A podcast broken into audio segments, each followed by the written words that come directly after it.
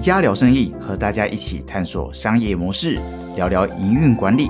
我是今天的主持人 Terry。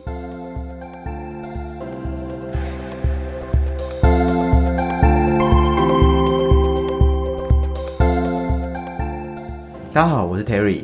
相信大家从真古德博士哦，认识了非常多像生态跟保育，更了解它的重要性。那大家知道国际的真古德协会在台湾有什么样的故事跟关系吗？今天我们非常荣幸邀请到国际真古德协会执行长郭雪珍 Kelly，跟我们来聊聊你可能不知道的国际真古德协会在台湾的发展。欢迎 Kelly。Hello Jerry，谢谢你邀请我们上节目。Hi，Kelly，非常开心你今天能来。可以先请 Kelly 介绍一下真古德博士在台湾有什么样的渊源跟故事吗？好哦，那就要准备讲三天三夜，因为每次我出去介绍协会的时候，很多人都很惊讶说啊，这个协会在台湾已经二十几年了，因为我们从一九九八年成立到现在哦，已经二十几年的一个历史了。所以，然后大家最有兴趣的说。哦、oh,，really？那你们现在保育了多少只黑猩猩？然后我们就会说，那个对不起，你台湾是没有没有黑猩猩的，所有的黑猩猩都在动物园里面。是没错，更加加强了大家的好奇心。really？、嗯、那没有黑猩猩，你们也可以搞二十几年。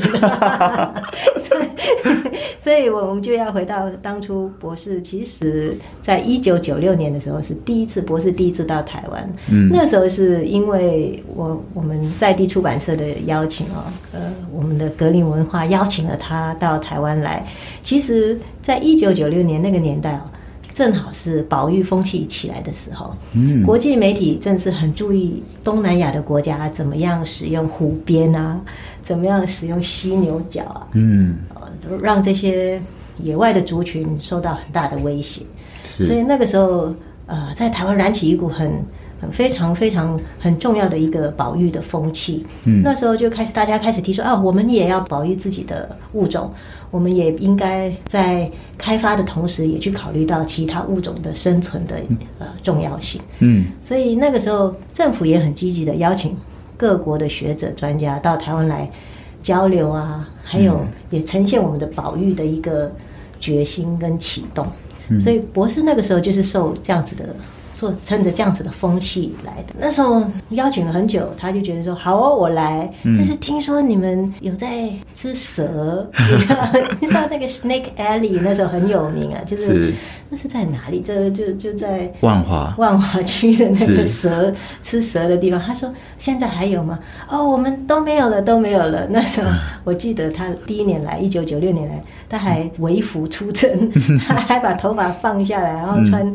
那个 hoodie，然后到华西街去看，嗯，结果真的发现说，哦，真的都政府真的是都把它清理掉，就是就是处理掉了。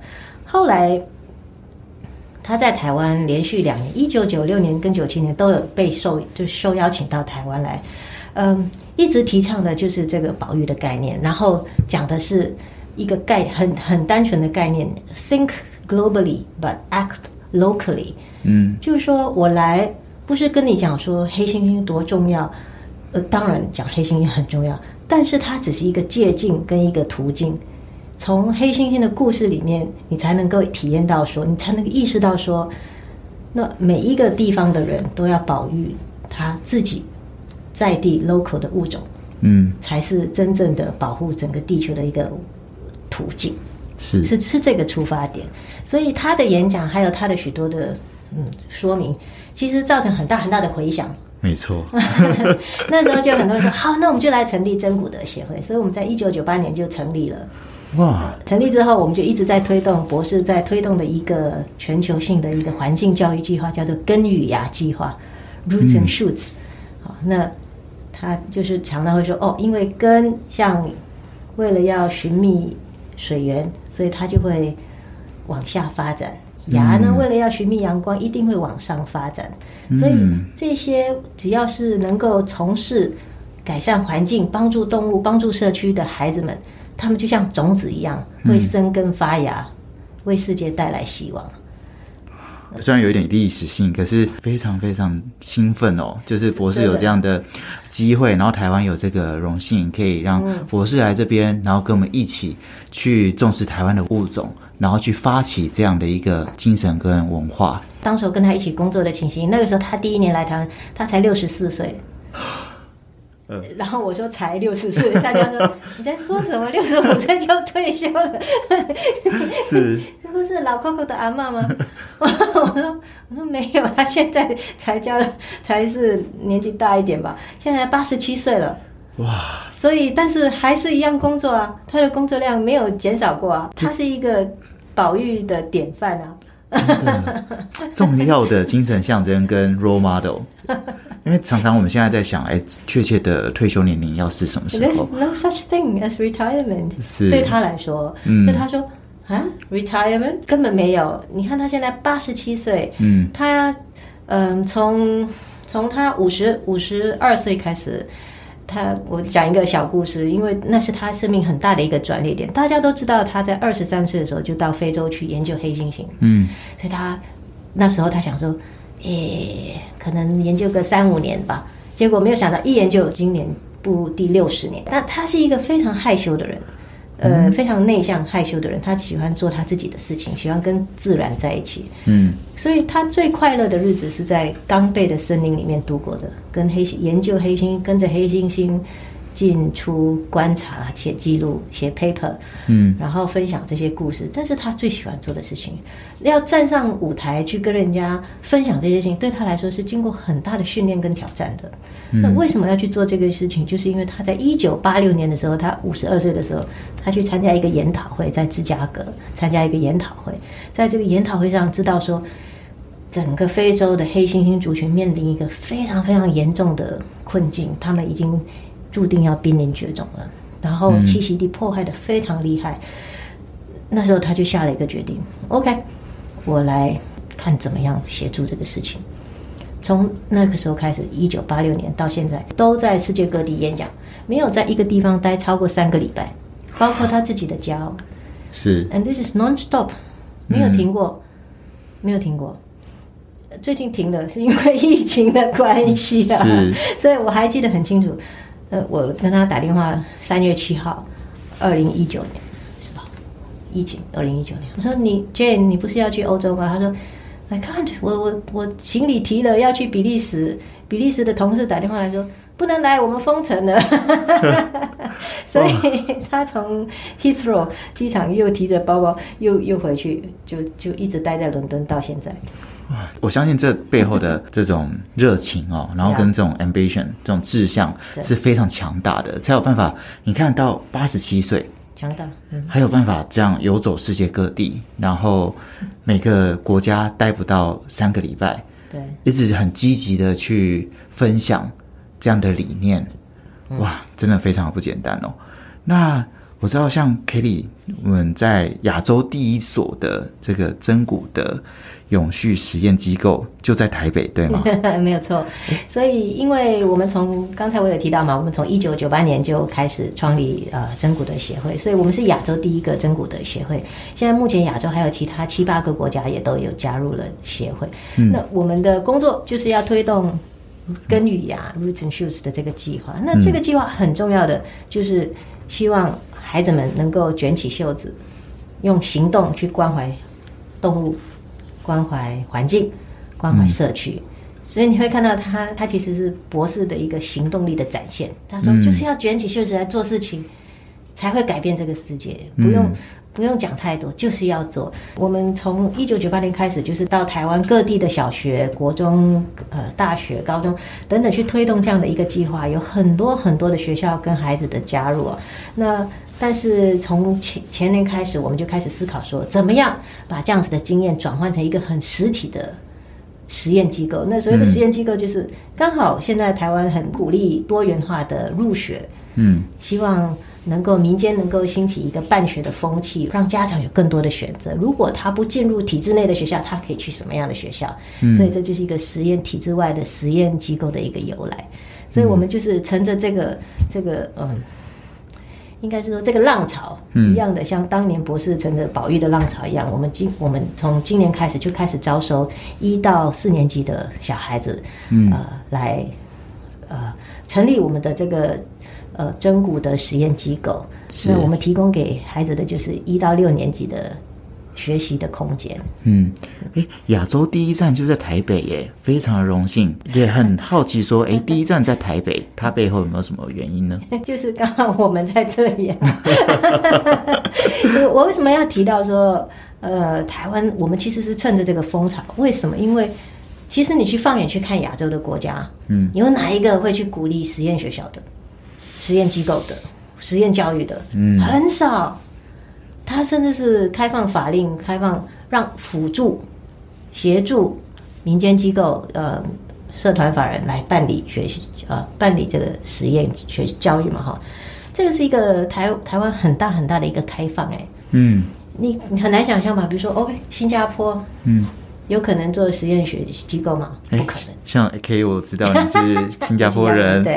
对，impossible，因为教育是专利，，OK，教育是国家培育下一代的机制，嗯，所以其实台台湾在这个实验教育是走得很前面哦，是，在亚洲地区，所以理所当然我们在台湾，在台北成立第一个是是。这，样子的机构。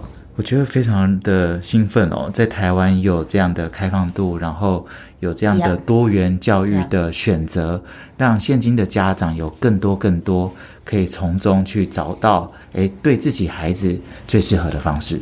这个才是台湾真正的软实力，嗯。这个才是我们的 soft power，就是我们想要做这个事情，我们有理想、有理念，想要做这个事情，呃，大环境是允许的，嗯。对不对？所以，所以可能在其他的国家，像在在新加坡或者是马来西亚，他可能只能做 after school，嗯。对不对？课后课程或者是补习班、嗯。生态补习班，是 对。可是，在台湾我们能够实现一个机构，我是觉得这是 very interesting，而且是我们应该要把握住这个机会。没错不。要说你很兴奋，我们同事亚洲的同事都非常兴奋。嗯，哎，那像你们在台湾办学啊，或者说在这个教育机构上，已经有很长一段时间的经验了。那你们有没有观察到，其实在这个疫情之后，整个教育的这种呃方式，或者说教育界有没有怎样的变化跟调整？其实哦，嗯，最大的一个变化，尤其是在疫情的时候，大家就会发现说，哎，我的权威完全下放了嘛。所以它其实呼应的是一个网络的时代真正的来临。嗯以前网络时代就是大家哈、还是要去上学，然后回到家里自己上网搞东搞西的，对不对？嗯可是为了疫情的缘故，在网络上所谓的民主的这个概念就会出现在教学上。为什么？因为如果你有当老师，你就知道，哦，上课如果实体都在教室，大家都很好控制啊。可是如果在线上，他在做什么？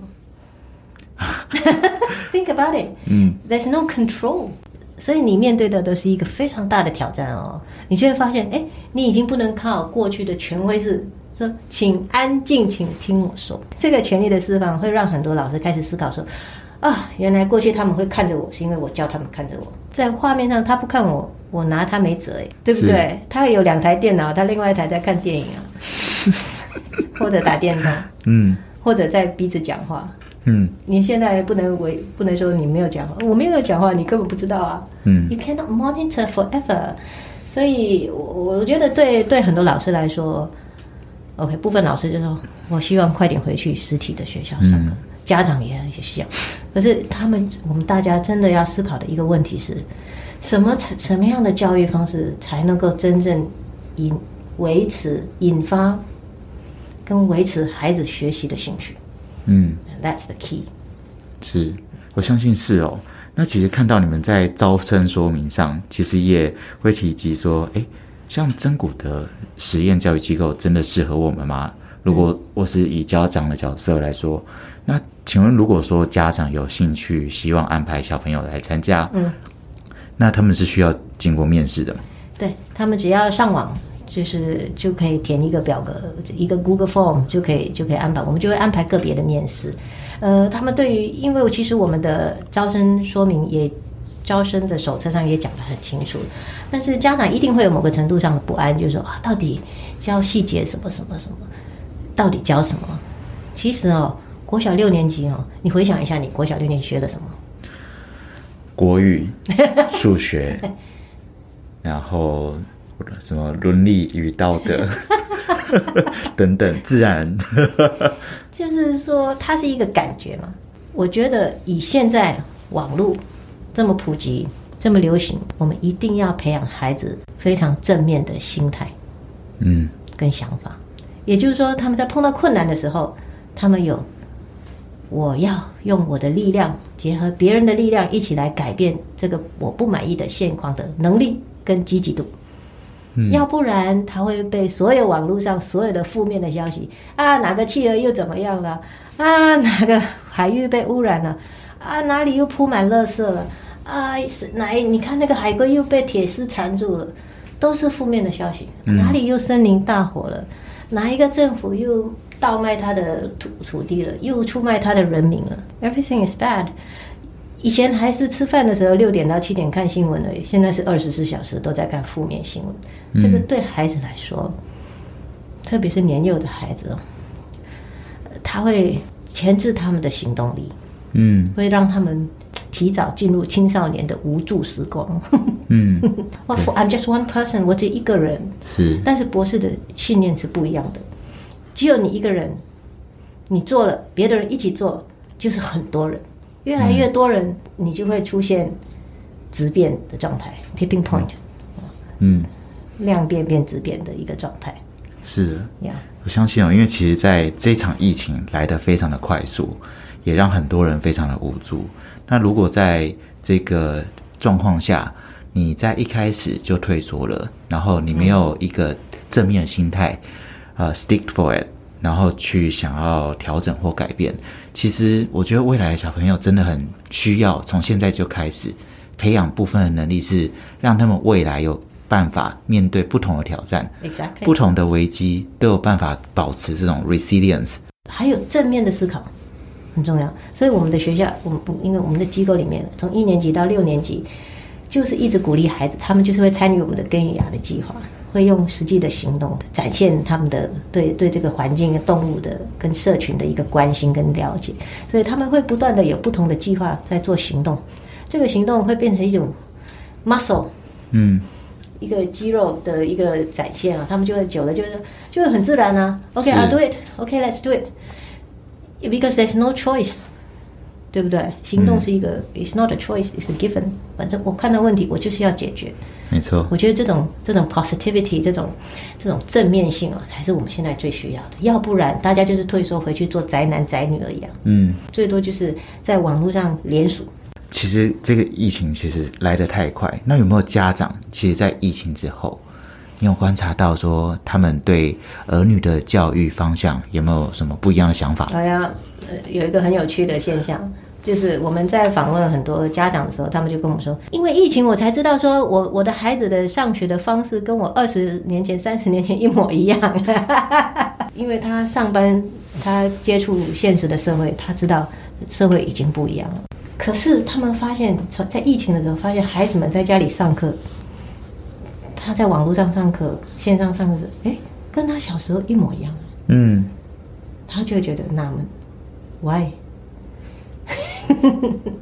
还是一样，嗯，有没有背好这个？来，我问你这个问题，你回答，谁没有做到怎么样，就会怎么样？有没有？好熟悉哦。我们从小不这样长大吗？老实说，我也呃有点惊讶，就是以为现在可能小朋友更多的是需要这种协作，譬如说在课堂上有很多的小组讨论啊，或者说比较少这种直接 top down 有单一的传授方式。其实很多学校很努力，很多第一线的老师很努力，很多愿意改变的学校很多，嗯但是还是没有到一个全面性的方向哦。嗯所以呃，它它一定在改变中。那这个疫情其实就是会加速。嗯，So it's not a bad thing，所以不是坏事情啊。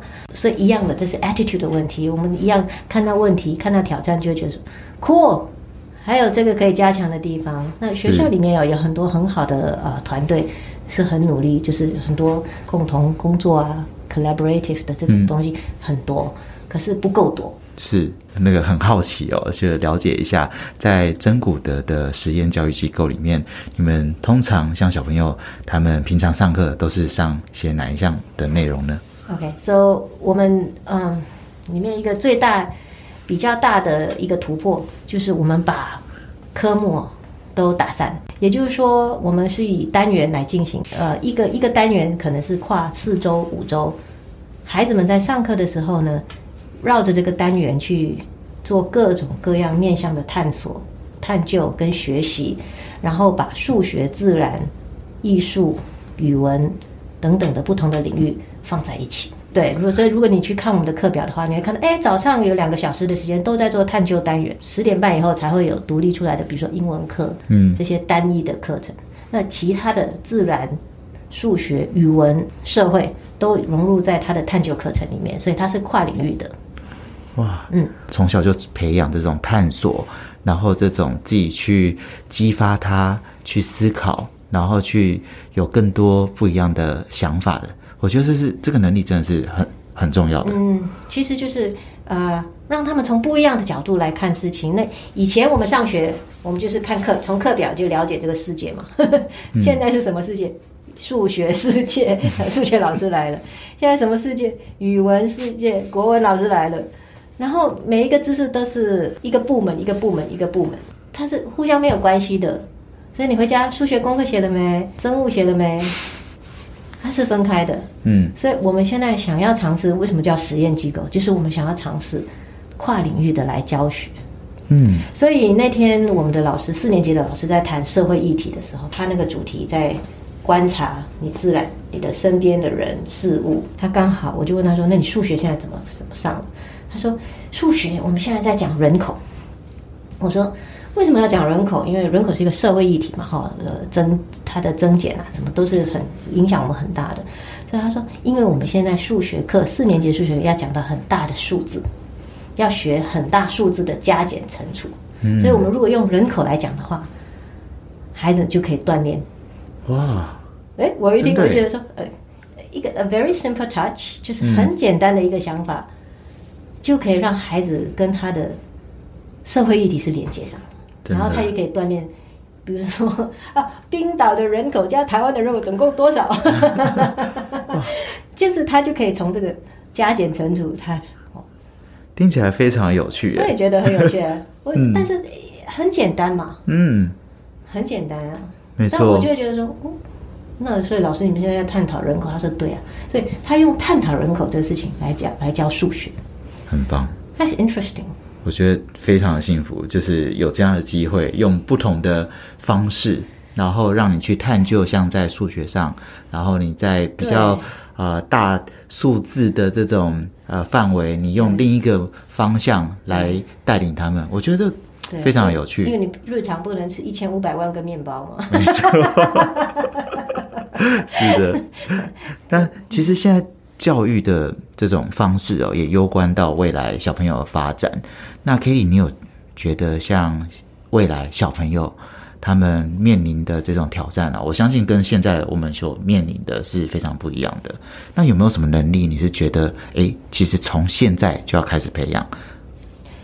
其实哦，这个能力哦，在我们的那个一零八课纲里面都已经讲得很清楚了。所以我们的教育部它是很前瞻性的，他已经讲到一定要。终身学习，共好，嗯，然后主动积极，所以这个一个是态度，态度上永远是积极进取的，然后能够跟别人合作共好，看到彼此的观点，然后找出共同的方向，最后终身的学习，lifelong learning，嗯，这就是这几个，对，已经没有那种过去，啊，我当一辈子的什么，我当一辈子的什么。还有现在大家都在讲的这个新的概念，就是我们现在完全不知道十年后百分之六十的工作是从来没有看过的事情。嗯所以一年前、两年前疫情还没有发生的时候，调查那个青少年，六成以上的孩子长大后要做 YouTuber。嗯，是所以很多家长说啊，what？跟我们那个时候真的很不一样。很多家长还说什么叫 YouTuber？接下来我们的家长又说可以赚钱哦，怎么赚钱？嗯所以我不知道嘛。所以每个孩子都自己开自己的那个呃公关公司的意思。个人品牌的塑造，Exactly，所对以所以他他们也不以不觉得以这个这个有什么不好。嗯为什么不？我如果可以自己调配自己的时间，我如果 you know we can I can curate my life，我可以好好的经营我的生命跟我的生活。嗯当然，他们实际大家实际去做了才知道说一样的，怎么样冒出头来，一样要有你的自己的独特性，独特性嘛。哈嗯，所以这就是他们另外，所以他他们可能必须要勇于尝试嗯，这个这个这个概念。所以这种 test and try 也是，其实在真古德的实验教育机构，其实是很容易看到的一个上课的元素哦。这，因为他们跟我们有 每个礼拜五都安排是户外教学的日子，所以我们希望能够加强他跟，因为我们是在都市里的一个学校，我们希望，呃，呃，都市里的孩子也也也有机会接触自然。嗯，接触自然不是为了分多金哦，所 以很多人说啊、我需要分多金就是 rubbish 的，没有不是这个意思。因为你刚才提到一个很重要的一个字，就是 resilience，孩子的那个这个中文要怎么讲？它的耐压性，嗯它的抗压性，是，它能够跌倒再爬起来的这个能力，这个能力从哪里来？除了从我们学习上的一个呃协助之外，还有他能够如果能够向自然学习，嗯他就知道自然是一个循环，所以人生有起伏，是，月有阴晴圆缺，这是很正常的事情。没错所以，这这是他们学习 resilience 的一个很重要的滋养。嗯自然会给他这个滋养，他不需要看书。我特别要感谢那个 IKEA，让我们的那个我们的教学环境哦，很很舒服，而且很能够发挥我们的那个教学的一个理念。在我们的教室里面，因为有你们的帮忙跟协助哦，还有很多其他的伙伴的帮忙，所以我们的教学区里面就有分成三个区，一个区是嗯。学习区，好安静学习的区域，所以它是比较安静，然后有传统式的座椅、座位的，但是也是分组的。呃，另外一个区是一个 maker 区 （creative），、所以我们有两张很大的桌子，让孩子可以就在那里做做做做手工艺啊，做报纸啊，做做简报啊，做什么什么，做很多东西。嗯那另外一个区，第三个很重要的区叫做 influence。嗯 area，或者是分享的 area。那这个区 influence 还要影响别人的，那那在那个区就是一个孩子发表的地方，所以我们用不同的呃家具啊、好设备啊，还有颜色啊来区隔这些东西，我觉得很有趣，所以